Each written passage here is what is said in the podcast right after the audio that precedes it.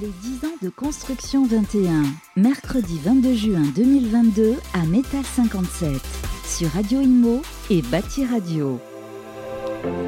Suite euh, des 10 ans de construction 21, euh, toujours à, Boulogne. Et je suis en présence de Marc Campesi, bonjour. Bonjour. Et de euh, Pierre Martin, bonjour. Bonjour, enchanté. Alors Marc, vous êtes dirigeant de Diagonal Concept. Oui, oui, tout à fait. Nous sommes les maîtres d'œuvre du projet. Tout à fait. Et euh, Pierre, euh, vous êtes directeur de KTR France. Exactement. Alors, je vais vous demander déjà brièvement de, de nous présenter euh, KTR, puisque en fait, le projet, c'est la rénovation, l'éco-rénovation du siège justement de KTR. Alors, présentez-nous le groupe KTR. Oui, donc KTR, c'est une entreprise à la base allemande. Et KTR France, on est la filiale française de ce groupe, on va dire, familial. Ouais. Il y a à peu près 1000, 1000, personnes dans le monde et une vingtaine de personnes en France. D'accord. Du coup, où se situe euh, votre siège? Donc le siège est à Dardy, à côté de Lyon. Oui, je connais bien, je suis lyonnaise d'origine, donc euh, je connais très très bien Dardy. Euh, alors justement, pouvez-vous euh, peut-être Marc nous présenter ce projet d'éco-rénovation du siège de KTR oui, alors il me faudrait quelques heures, mais on va essayer d'être un peu plus bref. Concis. Voilà. Donc euh, c'était un projet très ambitieux. Euh, Pierre voulait faire de ce bâtiment d'abord un lieu de vie pour, euh, pour ses collaborateurs, mais également euh, un lieu empreint d'une image d'innovation. ça tombe bien, on partageait ce challenge tous les deux. Donc j'ai proposé à Pierre de faire de ce bâtiment un bâtiment à énergie positive, tout usage confondu, s'agissant qu'on partait de loin puisque c'était une passoire thermique des années 70 euh, un bâtiment dont personne ne voulait à Lyon. Et voilà, le challenge, c'était d'en faire un bâtiment exemplaire, euh, tant sur le point énergétique que social qu'humain, euh, qu'en termes d'impact sur la biodiversité locale. Oui, alors vous m'avez montré euh, des photos avant cette interview. C'est vrai que ça n'a rien à voir. Hein. Déjà, bon, bah, euh, le bâtiment lui-même a totalement changé. Hein. Il est beaucoup plus beau maintenant. Euh, mais il y a des jardins tout autour, des fleurs. C'est très fleuri. Vous avez vraiment axé là-dessus également. Hein. C'était pas que le bâtiment, c'est ce qu'il y a aussi autour. Tout à fait. On est dans une approche dite holistique. Enfin, on est très, très large et on s'intéresse au vivant. Euh, mais aussi à la relation des habitants du lieu euh, avec euh, la nature. Donc il faut créer une nature agréable à regarder, mais aussi pas qu'à regarder, à vivre et à consommer.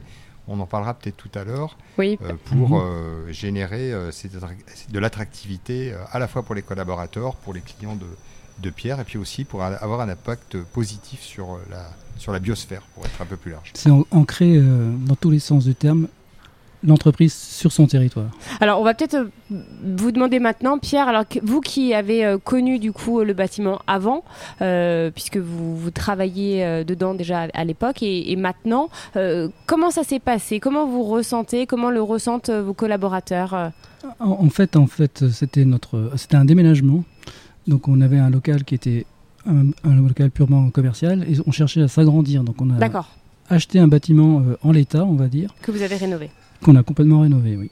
Et du coup, alors depuis, euh, depuis ce changement de, de bureau, euh, parce que bon, dans, dans, les anciens locaux, il n'y avait pas ce côté proche de la nature, Absolument proche du vivant. non. Comment ça s'est passé pour vos collaborateurs? Est-ce que vous avez senti euh, un changement J'ai vu les gens changer dans leur comportement, dans leur façon de vivre aussi, avec une plus grande conscience, on va dire, écologique, c'est vrai.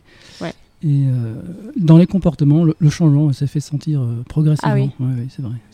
Est-ce qu'il y avait des meilleures, euh, des meilleures performances au travail? Alors ça c'est difficilement mesurable, mais le, travail se fait dans une bonne ambiance, ça, ça limite euh, enfin, les sources de stress. Bien sûr. Voilà, ça c'est important.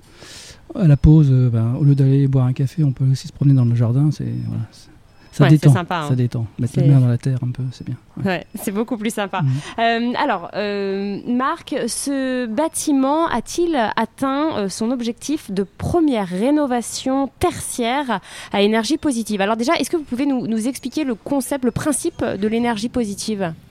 Alors, euh, on s'est inspiré des écureuils, donc euh, qui stockent des noisettes euh, pendant l'hiver. Ouais. Pour l'hiver, pardon.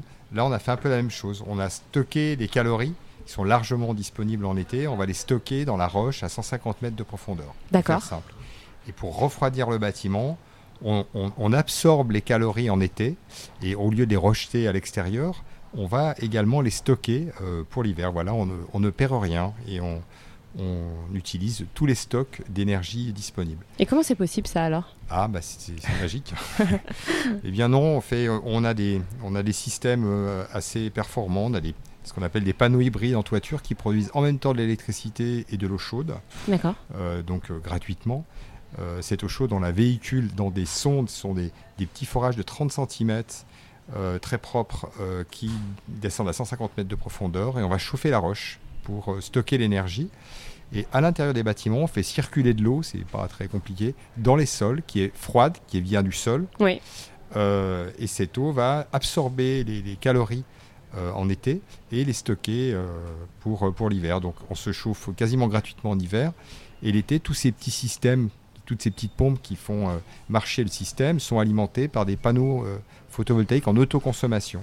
Donc je citerai qu'un chiffre, là il faisait la semaine dernière un peu chaud, plutôt 39 degrés hein, à Lyon. Ouais. Il faisait 25 degrés à l'intérieur du bâtiment et le bâtiment produisait deux fois plus d'énergie qu'il n'en consommait. Alors généralement dans les bâtiments tertiaires, l'été, ce qui se passe c'est que les climatiseurs fonctionnent, on consomme beaucoup d'énergie. énormément. Là non seulement on consomme pas, non seulement la température est très agréable, mais de surcroît le bâtiment produit deux fois plus d'énergie qu'il n'en consomme. Donc c'est ce qui est assez remarquable dans ce bâtiment et sur le, bilan annuel tout usage confondu, la charge des voitures, leur atelier de logistique, on est euh, sur des valeurs atteignant 25 euh, à 30% qu'on va essayer d'encore améliorer puisqu'on a on n'a même pas optimisé le fonctionnement tellement euh, les chiffres sont bien au-delà même de ce qu'on espérait. Et du coup, cette énergie, elle est stockée, par exemple, et elle sera récupérée cet hiver? Bah Bien sûr. C'est ce qu'on a fait. Ça fonctionne depuis 4 ans. C'est génial. Hein. Pierre, au lieu de facturer, vous savez, de payer les notes aux fournisseurs d'énergie. Il est payé lui-même.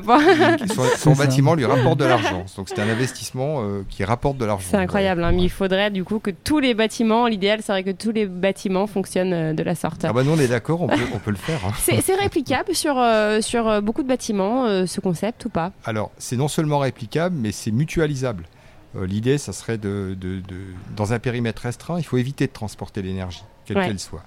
Donc évidemment, dans un périmètre restreint, on pourrait mutualiser entre plusieurs bâtiments. Là, on a des excédents ces excédents d'énergie euh, euh, de manière intelligente, il faudrait les mutualiser. Seulement, on est encore, euh, voilà, on, sait, on est encore dans des habitudes de fonctionnement. je crois que la loi ne le permet pas encore. Alors, alors, pour transporter des calories, on pourrait le faire, puisque ce qui consomme le plus d'énergie dans, les bâtiments, le gros problème, c'est dans les bâtiments tertiaires, en l'occurrence, c'est de déchauffer, de les rafraîchir.